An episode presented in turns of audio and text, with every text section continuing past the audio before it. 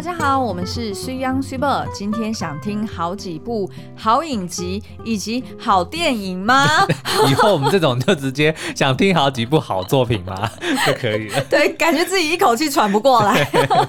好，那大家应该都知道说，哎，最近这个台剧或者是国片实在是百发百发百中，百发百中，百花齐放。所以呢，哦，我觉得那个观众的这个 留言真是一针见血，呃、说，节目很好听，但是成语要多加强。我看到有点心痛，心如刀割。我们现在全部都要一直讲成语。好，好，我一定要今天来挑战。好，那所以呢，就大家就会发现说，哎，这么多的作品，然后都在台湾拍，那到底这些场景是在哪里呢？嗯，那是不是很想要自己去找来看看呢？你觉得意想不到？哎，有一个想不到哦，对，有一个好，所以今天呢，我们要来介绍的就是跟着这些影剧作品去旅行吧。嗯、好，那今天主要会聚焦在三部哦，也就是《当男人恋爱时》的这部国片，嗯、然后以及《天桥上的魔术师》，还有最近的口碑台剧《村里来了个暴走女外科》。嗯，好，那大家也会听我们今天的介绍，就会发现说，哎。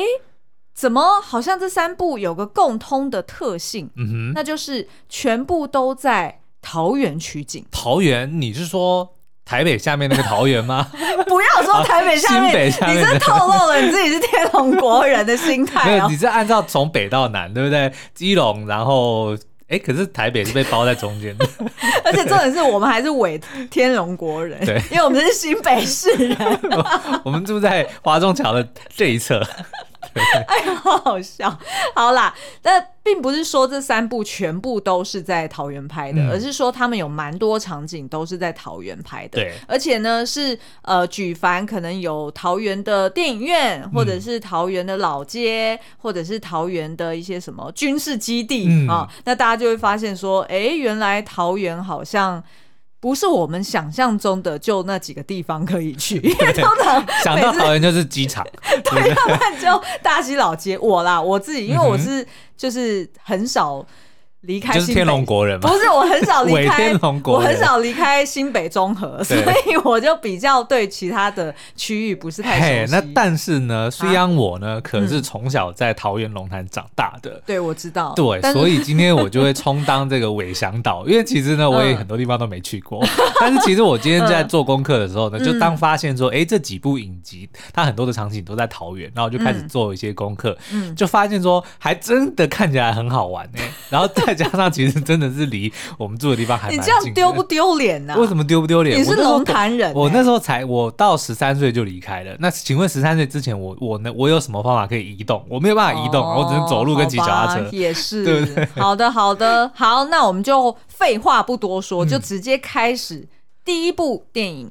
当男人恋爱时，哟。其实我们介绍过很多次了。对，然后这一部呢，相信大家也知道，说它是一部爱情纪录片来的，是的，根本就不是，根本不是戏剧，或者说这个演员们呢，根本就是公器私用。哎，又一个成语，对，因为大家都知道，就是男女主角邱泽跟许玮甯。在拍完这部片没多久之后呢，就闪电的宣布了喜讯，他们结婚了。那当然也是弥补了这个、嗯、这两位主角他在电影里面的这个结局哦。嗯嗯，好，那故事呢就是叙述男主角叫做阿成，他是一个靠讨债为生的流氓哦。对，那其实这个流氓蛮妙的哦，他就是顶着一。一头那个玉米须的那个爆炸头，嗯、对，然后看起来很凶狠，然后啃着这个甘蔗，对，甘蔗我都忘了，这原来叫甘蔗，甘蔗棒哈。然后呢，就很凶狠的要跟人家讨钱，但是往往最后呢，都是自己掏钱出来帮人家，所以他就是一个嗯。呃就是想不到成语了，哦，我看啊，面恶心善，面恶心善，对不对？我本来要讲的是嬉皮笑脸，但是想说，哎，好像没有呈现出来这个反差。好，那反正呢，这个阿成呢，其实是骨子里是一个很呃铁汉柔情，很强哦。好，反正他就很想谈恋爱啦。结果某次呢，他就在讨债的时候遇见了被欠债的这个浩廷，嗯，好，也就是我们女主角，楚楚可怜。哎，对，所以呢，他就决定说，哎，我们。来列一个涂鸦合约，嗯、然后每一次你来跟我约会或者吃饭，就可以抵消一部分的债务，对，然后用这个来呃，就是威逼利诱。哎，哇塞，好强哦！好，然后当然在这过程中就慢慢的卸下了浩廷的心防，哦，然后两人也真的是情投意合，哎，有情人终成眷属。但是呢，最后就有一场突如其其来的意外哦，嗯、然后让两人走向了。比较悲惨的结局，天人永隔。你干嘛爆雷？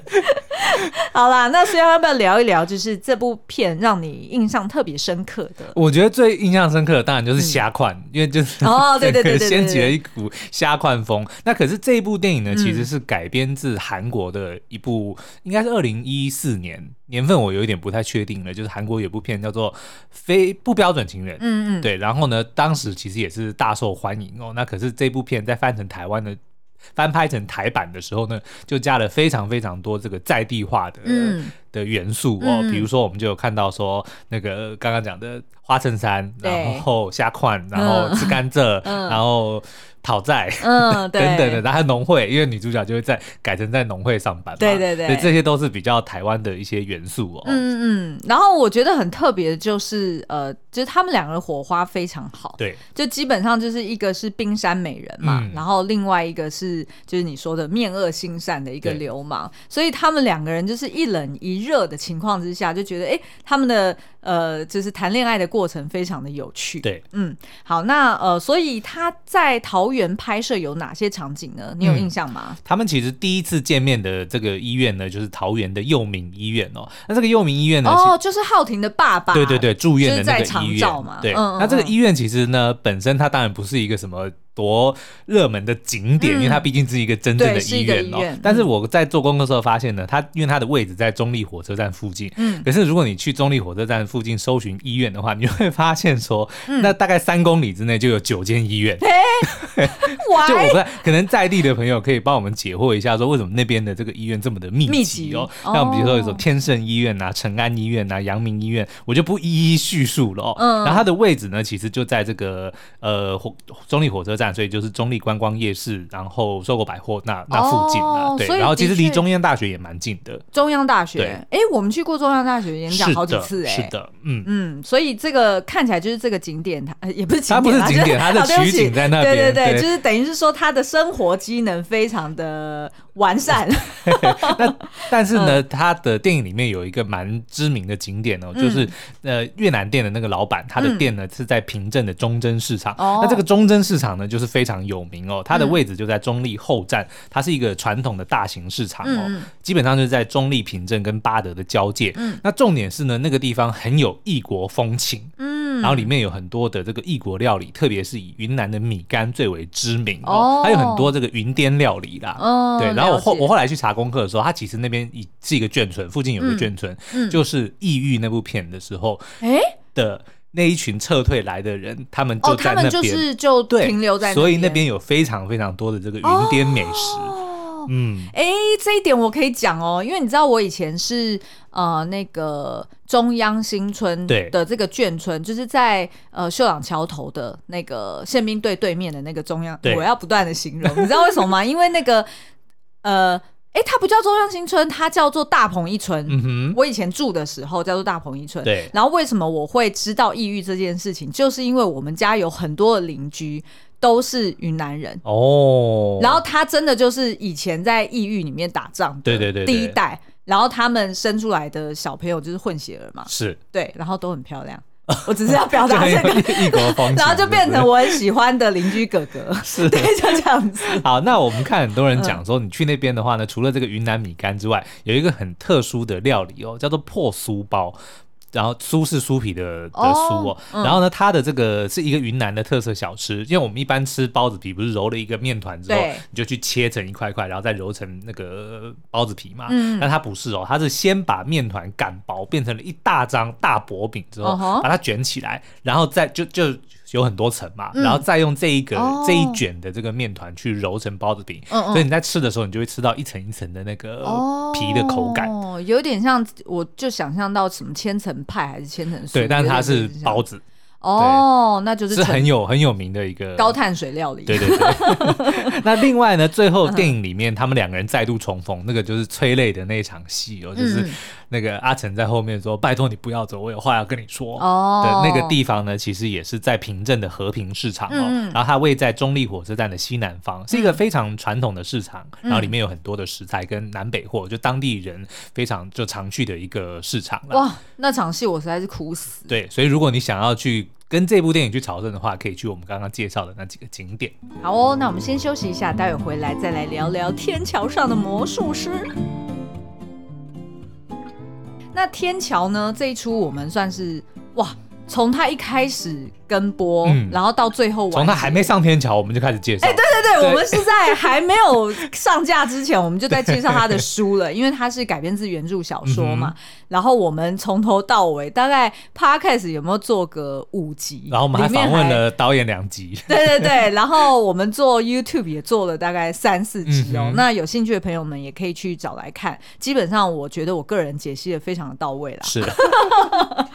好，那这个呃，天桥上的魔术师呢，其实这个 IP 就是像刚刚说的，它其实是改编自二零一一年出版的一本小说，然后是由吴明义老师呃所著作的哦。那它其实就是集结了十篇互相有关系，然后叙事者不一样，就是用不同人的口吻会去回忆他童年的记事的这件事情。对，所以它等于算是一个短篇小说集。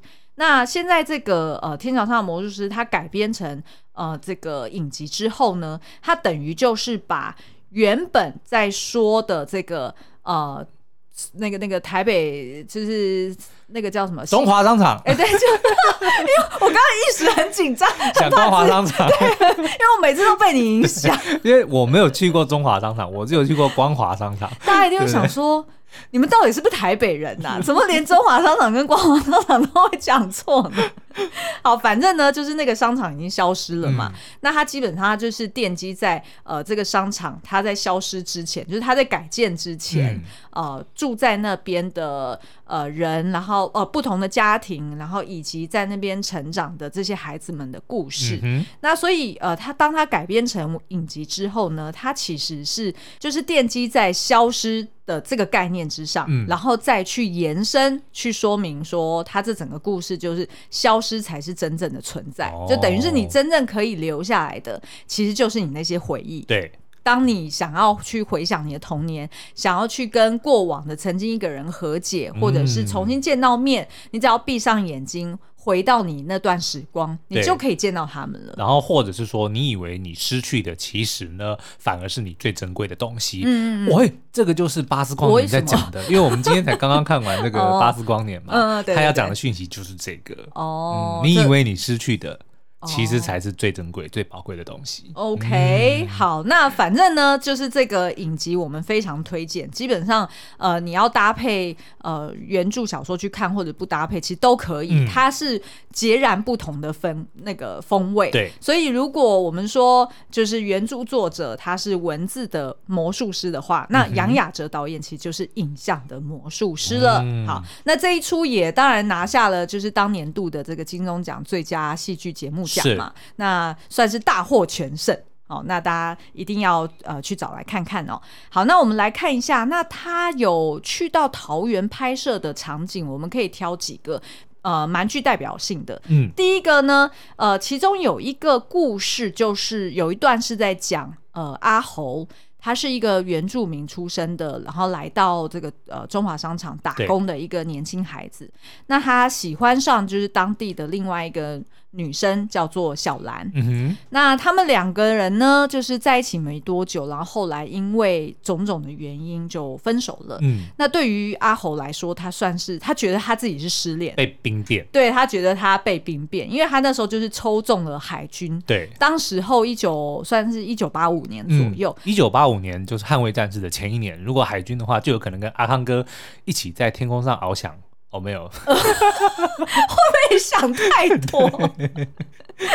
反正呢，他没有那么没有那么潇洒，没有那么风光，因为他当海军还要当了三年，哦，非常的辛苦。没关系，我们阿汤哥当了三十六年。哦，对哦，好，反正呢，他就是当海军，然后就抽中海军，反正就很惨嘛。嗯、那所以他其实好不容易放假回来，但是却发现说，哎，小兰好像对他有点不理不睬，嗯、有点冷漠。所以他其实每一次再回到这个桃，就是海军的桃园基地的时候，他就会觉得特别的落寞。嗯然后，所以呢，也呃，那时候大家应该相信，就是如果你回顾就是八零年代的这个新闻的话，就会发现有蛮多那种。被兵变的男子，嗯、他有可能真的是在呃，就是军营里面轻生，对，嗯、或者是他可能真的就是把枪给偷渡出来，是对。那所以那时候呃，就是这个故事，它就是呃奠基在此，然后再去做发展哦。嗯、那这个呃海军桃园基地，苏央要不要介绍一下？你你有去过吗？我其实没有去过，那但是在这个影集里面呢，就有看到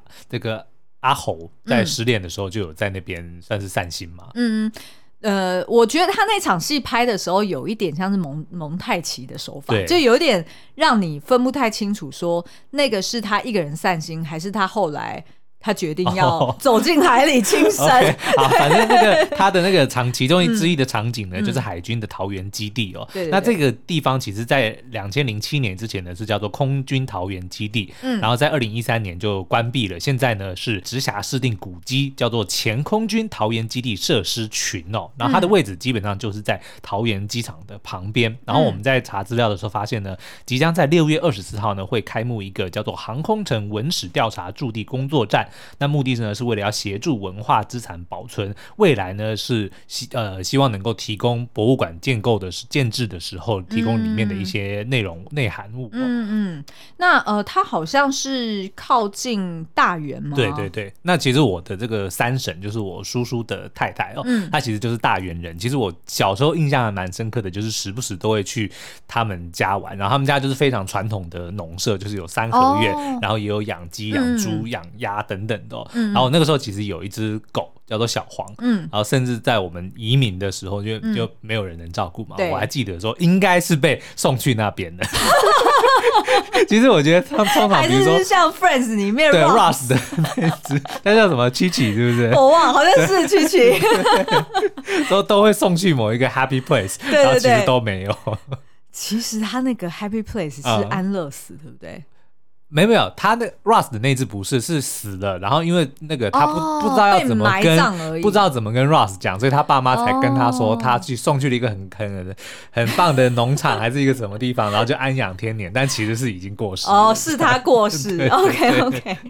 然后另外一个有出现的应该是许错港湿地，哎、嗯，其实阿侯散步搞不好那一场戏应该是在这边拍，OK，对对对，因为看起来好像比较像，对。那这个许错港湿地呢，它就是以它。海上的这个夕阳美景来闻名哦，然后它也是北台湾里面最大的海岸型湿地。是。那虽然有说你查到的资料是有一位什么 Jeremy 徐，因为我们其实就还没有、嗯、还没有机会真正去过这个地方哦，所以我就在查资料，嗯、然后就看到呢，因为如果你用 Google Map 去查那些景点，其实都会有很多的人就会提供评论，然后还会给予这个星等嘛。哦、那我就看到有一位叫做 Jeremy 徐的这个网友，他叫做在地向导。嗯哦，我不知道他的那个 title 是自己取的，我就不晓得他是真的是不是这是他的。对对对，反正他就给了非常巨细靡遗的介绍，就让我基本上就已经身历其境哦。又一个成语哦，他说呢，这个许厝港湿地呢，每年十月到隔年五月呢，是许多候鸟的迁徙中途休息站，有超过两百种候鸟，候鸟哦，甚至是这个国际知名的一个中继站哦。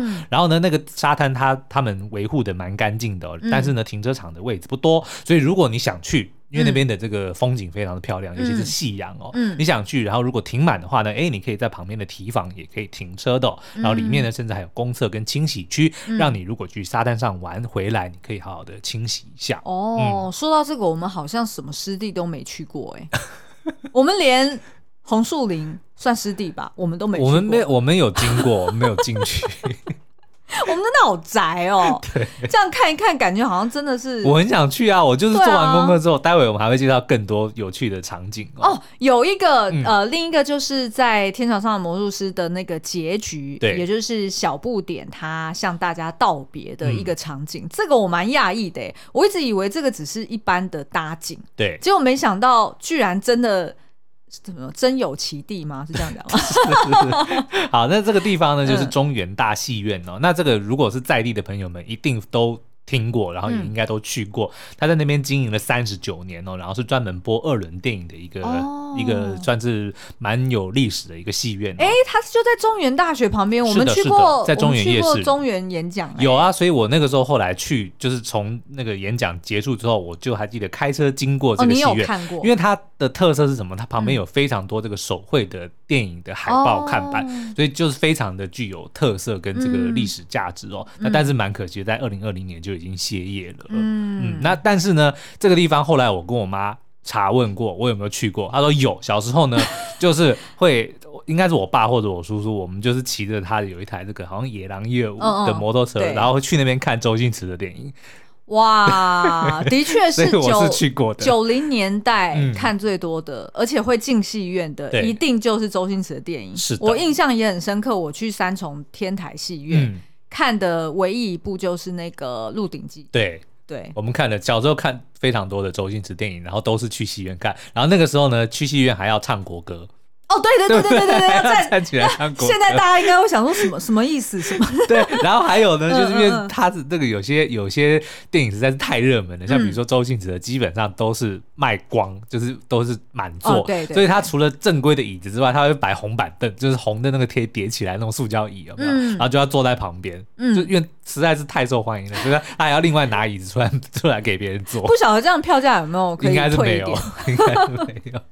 好，那我们先休息一下，待会回来聊。村里来了个暴走女外科。暴走女外科呢，我们之前也有做一支 YouTube 影评哦。然后，哎，Podcast 是不是也有聊过？好像有。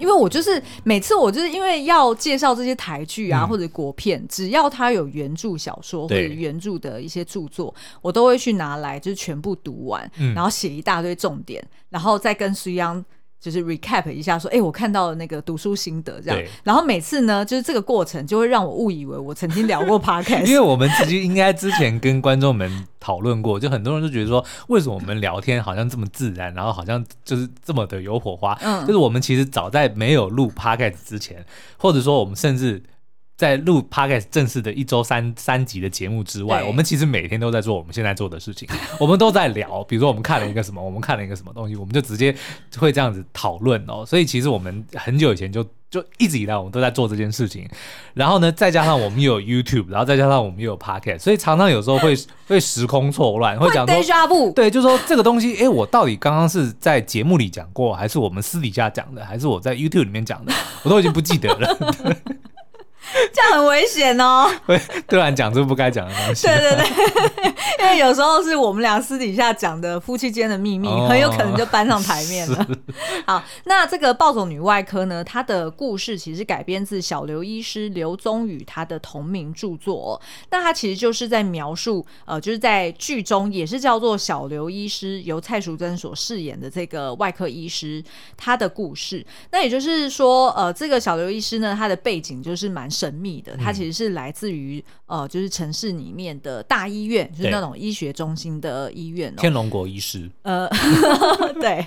那结果呢？呃，他某天出现在这个呃小镇里面的时候，大家就发现说，哎、欸，怎么他全身就是非常的邋遢，嗯、然后。装扮很随性，然后讲话呢也很潇洒，甚至有一点粗鲁，没礼貌，贪吃又好色。对对对，然后就觉得哈，这个医生很奇怪，而且更奇怪的就是呢，这个医生他明明就是外科医师，嗯，却坚持他不进手术房。对。所以大家就觉得说，哦，那是代表说你不愿意进去，还是你没能力？哎，对，你到底是不是发生过什么样的神秘的过往？但是错，他可以随时在路边就开始动手术，但是他就是不愿意进手术房。对对对，所以他就是以这一条悬疑的主线来慢慢去揭露说，那到底小刘医师以前曾经发生过什么事情，嗯、那影响到他现在不愿意进手术房，然后以及呢，因为他现在来到了一个叫做阳光医院的一个算是偏乡的呃医院，嗯、所以他的资源变少了。然后他可能病人跟以前遇到的也都很不同，对，所以进而去呃揭开，就是在台湾偏向医疗，或者是呃，我觉得他也描述了蛮多，就是一般的医院都会发生的光怪陆离的大小事哦。是，嗯、那这个影集的设定，我记得他应该是在屏东嘛，对不对？他呃，其实他在那个戏剧里面并没有特别点出讲屏东，可是他在书里面、呃、书里面他是有这样子设定，然后以及在、嗯、呃，就是我自己也有去做小刘医师的 background check，对，所以他的确就是当时候是在屏东，是，可是，在影集里面有很多经典的场景呢，其实也是在桃园哦，嗯、像我们的最知名的应该就是那个 X Park。嗯，X Park 呢，其实是在二零二零年开幕的一个，是北台湾最大的那个，其实就是一个水族馆啦。对。然后呢，它其实是算海生馆，呃，海生馆。对对对，它是日本横滨八景岛水族馆的海外的第一个分馆哦。哦，嗯，难怪就是一定要用它的名字 X Park 这样子吗？呃，是的。对，因为我当初就是想说 X Park，我有点不是太，哦、就是有点不太理解，因为会听起来会感觉好像是什么科技，哎，对对对，很像科技园区 对，就没想到人家是海参馆。OK，好，那这个 X Park 它出现在戏剧里面呢？其实就是出现在应该是第二集，我如果没记错，嗯，也就是那一集，大家应该有印象哦，就是有一个海参馆的人员，对，他脚受伤了，然后他去找这个小刘医师，呃，帮他做急诊，然后简单的一个诊疗哦，然后结果后来呢，呃，小刘医师他在就是在去到海参馆自己去逛的时候呢，哎、嗯，结果又发现他怎么倒在地上，也就是当初的那个海参馆人员怎么。休克在地上，哦，对，结果才发现说，哎，这是同一个人，而且呢，他之前的这个伤口好像，呃，就是造成了什么败血性休克之类的吧。嗯、那所以呢，后来就把他再送回医院去诊治哦。那为什么那时候我们在看这个海参馆的时候，觉得印象特别深刻？就是因为呢，呃，这个小刘医师他在海参馆就是大大的那种落地的的水族，算是水族玻璃前面。然后大家都看着这里面的水母啊，或者是里面的鱼类，呃，就是在那边悠游，觉得非常的漂亮，然后漾着蓝光，觉得好像哎，是很像那种韩剧里面的场景。对对对对。结果没想到呢，小刘医师是一边想着说，嗯。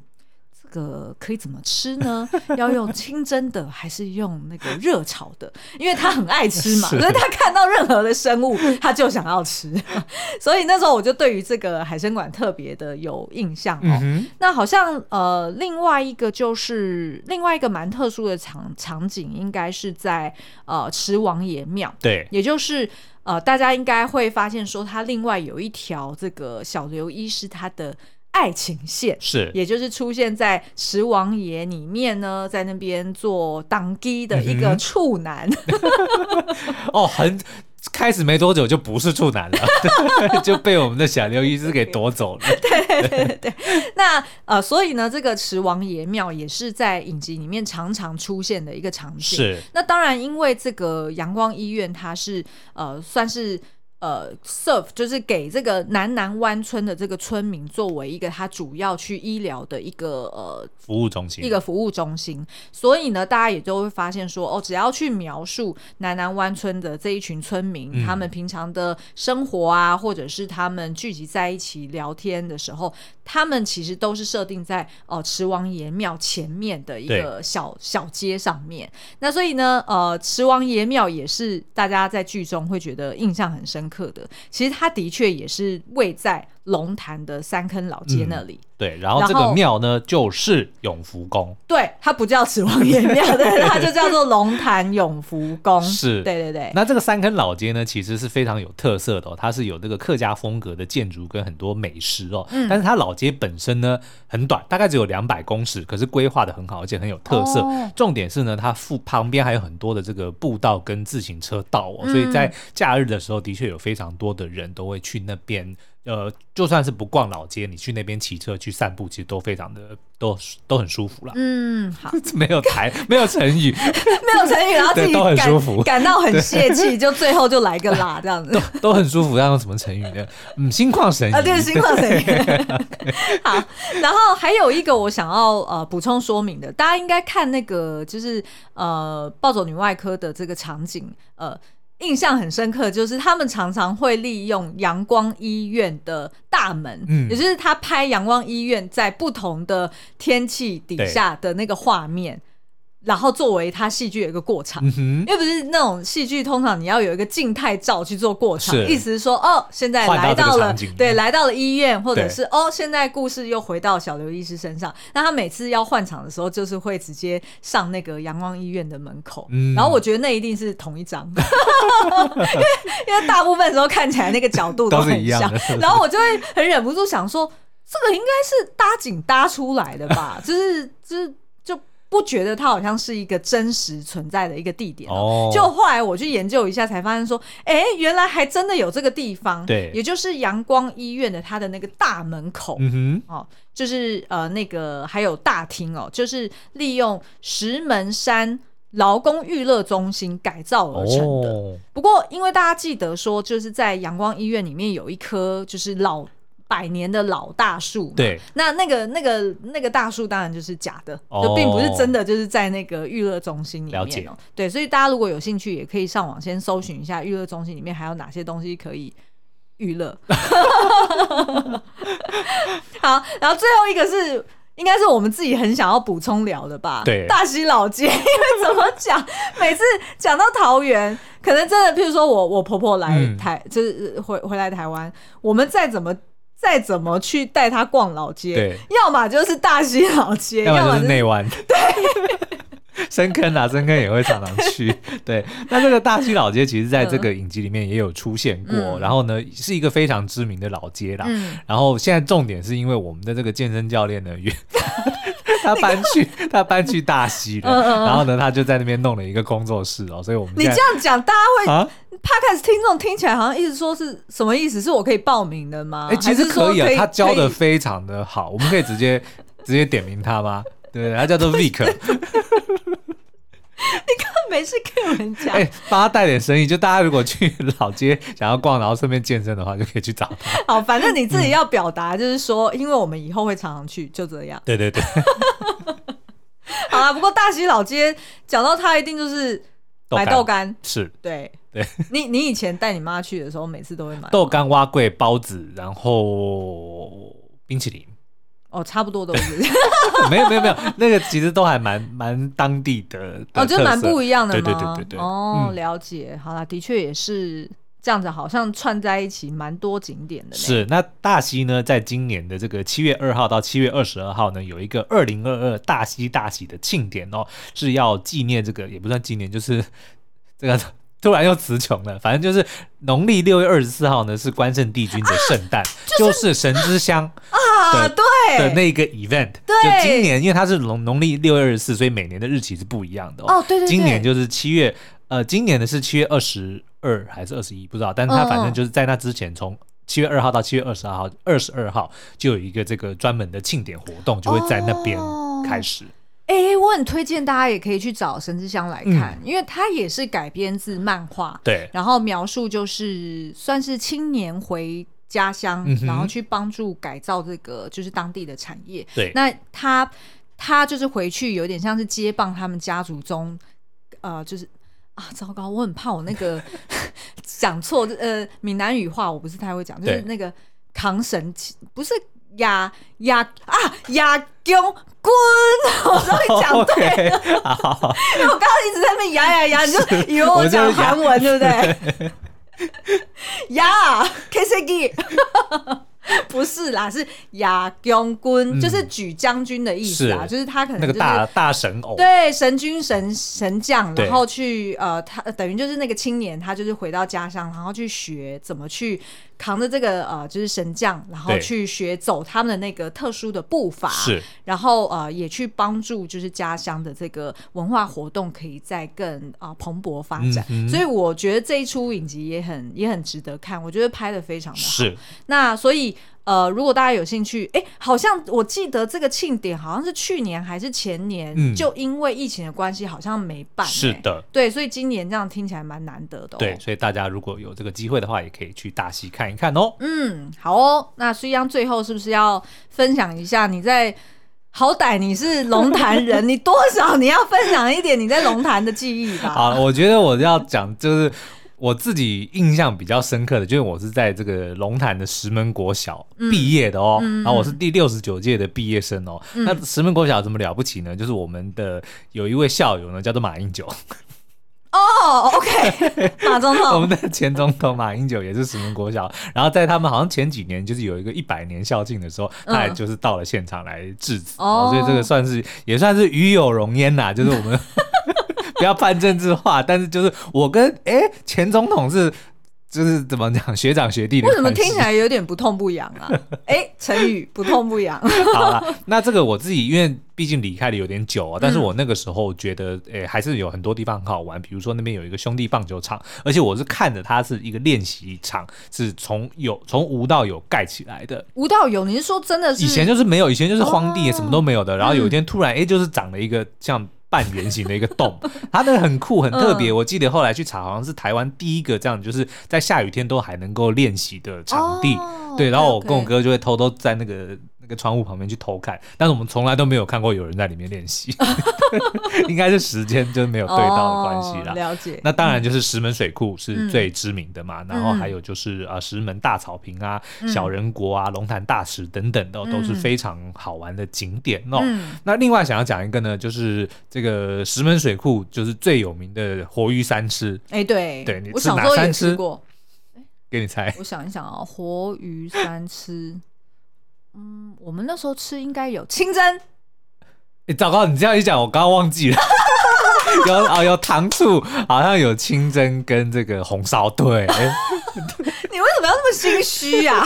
不是，你知道吗？因为我其实没有去吃过。哈，我觉得你读十本国小，你没吃过？我跟你讲，活鱼三吃，因为因为那个都是大餐厅啊。才才吃得到活鱼三吃，他那个基本上就是、哦、对啊对啊，通常就是那种中餐厅、啊。我们就只是一般的这个市井小民，哎，又一个这个成语哦，就你怎么可能没事会去在那里面去吃活鱼三吃？他又不是他又不是便当，No? 对不对？就是以我们那个时候的标准，就是你不可能说这么容易就去到餐厅里面去点活鱼三吃。所以以一个这个小朋友的角度，我怎么会知道活鱼三吃是哪三吃？哦，好吧，看样子看样子。等我公婆回来，我们还是带他们去吃一下。其实我这次光是做这个功课，因为我当然是在那边出生长大，可是离开了很久哦。嗯、其实我觉得桃园真的很好玩，就我会很想要好好的，就是把我我自己我们今天介绍的这些景点全部都跑都跑一遍，嗯，因为真的感觉就是很有趣哦。嗯，那这个因为大家都觉得讲到桃园，可能都会觉得哦，它是一座工业城，或者是台北的 卫星城市，嗯、就是天龙国人。卫星城市，然后，然后，台北人还要把人家宜兰花莲当成自己的后花园，对，你不觉得真的是超级？是，然后呢，讲到桃园，可能、嗯、哦，就机场啊，就是要出国都、哦、都一定会去哦。嗯、但其实呢，它是有一个非常丰富的这个文化历史哦。然后它这个早期呢，是这个平埔的凯达格兰族跟道卡族所在的区域哦。道卡斯族，道卡斯族呃所在的区域哦。那、嗯、一直要到这个一七三七年，就是乾隆二年，你你你感觉我在念稿，Osmike，你感觉你一定要在。这个 moment，然后去讲这么多的历史的东西吗？你不觉得？因为我做了功课，我不念出来，我觉得好浪费哦。好了，anyway，反正呢，就是他以前是平埔族的这个所在地哦。那后来呢，就是有很多的这个。各方的这个移民哦，有很多的客家移民啊，有很多你们家对，呃，对，我们是客家人哦，嗯、对。然后呢，也因他为什么叫桃园呢？就是因为早期的这个先民呢，在这个地方到处去种桃树，所以就有桃园之称哦。嗯、哦，是。然后呢，这边也有很多的这个眷村，比如说呢，中立龙冈有个马祖新村，嗯，就是这个马祖的。哎，说到这个，说到这个，其实我知道你在心虚，或者我在出 出手救你。说到这个，其实我觉得我我很想要。要开一集来聊眷村，嗯，而且尤其是就是大台。我不能再讲大台北，其实好像有一点北台湾，就是北台湾的眷村。嗯、对，因为其实我自己我自己跟你都是在眷村长大的。哎、欸，不过你是，我不是哎、欸，不过你是在高雄的眷村长大的、欸。我是在高雄的眷村出生，但是我不是在那边。但是你长大其实是还是回到桃园。对。哦，但是你在桃园你就没有待在眷村。没有眷村。对。好吧，那那我就跟我公婆来聊好了，因为我公婆都是都在眷村，对，然后而且是分别在不同的眷村长大。我记得这件事情之前有问过他，是因为眷村最后一代应该就是我这年纪了吧？嗯，应该是，对对，应该是，因为在差不多在九零，应该是九零年代。大量的眷村都被改建了，是，所以其实像我这个已经四十岁的人，嗯，都还有就是眷村的记忆，对，然后而且是我还亲眼见证了眷村被拆掉，嗯，然后改建成一栋又一栋的公寓，是，所以其实是我，就我觉得那个情感很独特，然后有一种，就是怎么讲，就是有一种。很怕他们消失的感觉，是，就是会很想要借由大家的回忆去把它留下来。嗯、所以欢迎大家，如果对于眷村的议题有兴趣的话，也可以在 Apple Podcast 底下留言告诉我，就是你是在哪一个眷村长大的。好，我们搞不好来聊一集，就是有关眷村的呃影集作品或者是国片。嗯然后我们也可以在里面分享一下在眷村里面长大的一些回忆。好哦，嗯、那另外还有一个很有名的、这个，你就一定要把 你做的功课都讲完了。对，就是因为刚刚有提到的这个忠贞新村嘛，哦、它就在这个中立跟平镇交界处啊。嗯嗯，它就是这个《异域》这本书里面的主人公，就是原本驻守在滇缅的游击队跟军眷的住的那个眷村。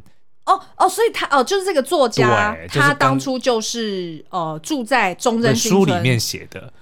的这些人就是住在这里哦，嗯、了解。是，那这个桃园还有一些非常知名的景点呢。我们刚刚提到的之外呢，还有像拉拉山啊、小人国啊、普心牧场。普心牧场我小时候常常去。埔、哦、心牧场我也是，对对就校外教学 都会去那边。对对对。对，然后还有两蒋文化园区啊，然后三坑老街啊。重点是呢，它那边还有很多独立的书店哦，都分都非常的有特色，大家可以慢慢的去寻找哦。哦，那的确可以找来看看。嗯是哦，所以今天介绍的这些地方呢，相信不管是这个影集或者是场景呢，如果你听完之后觉得很有趣的话，不妨就追着剧中的主角们的脚步去桃园朝圣一下喽。好哦，那今天节目就到这边，我们下次再见，拜拜，拜拜。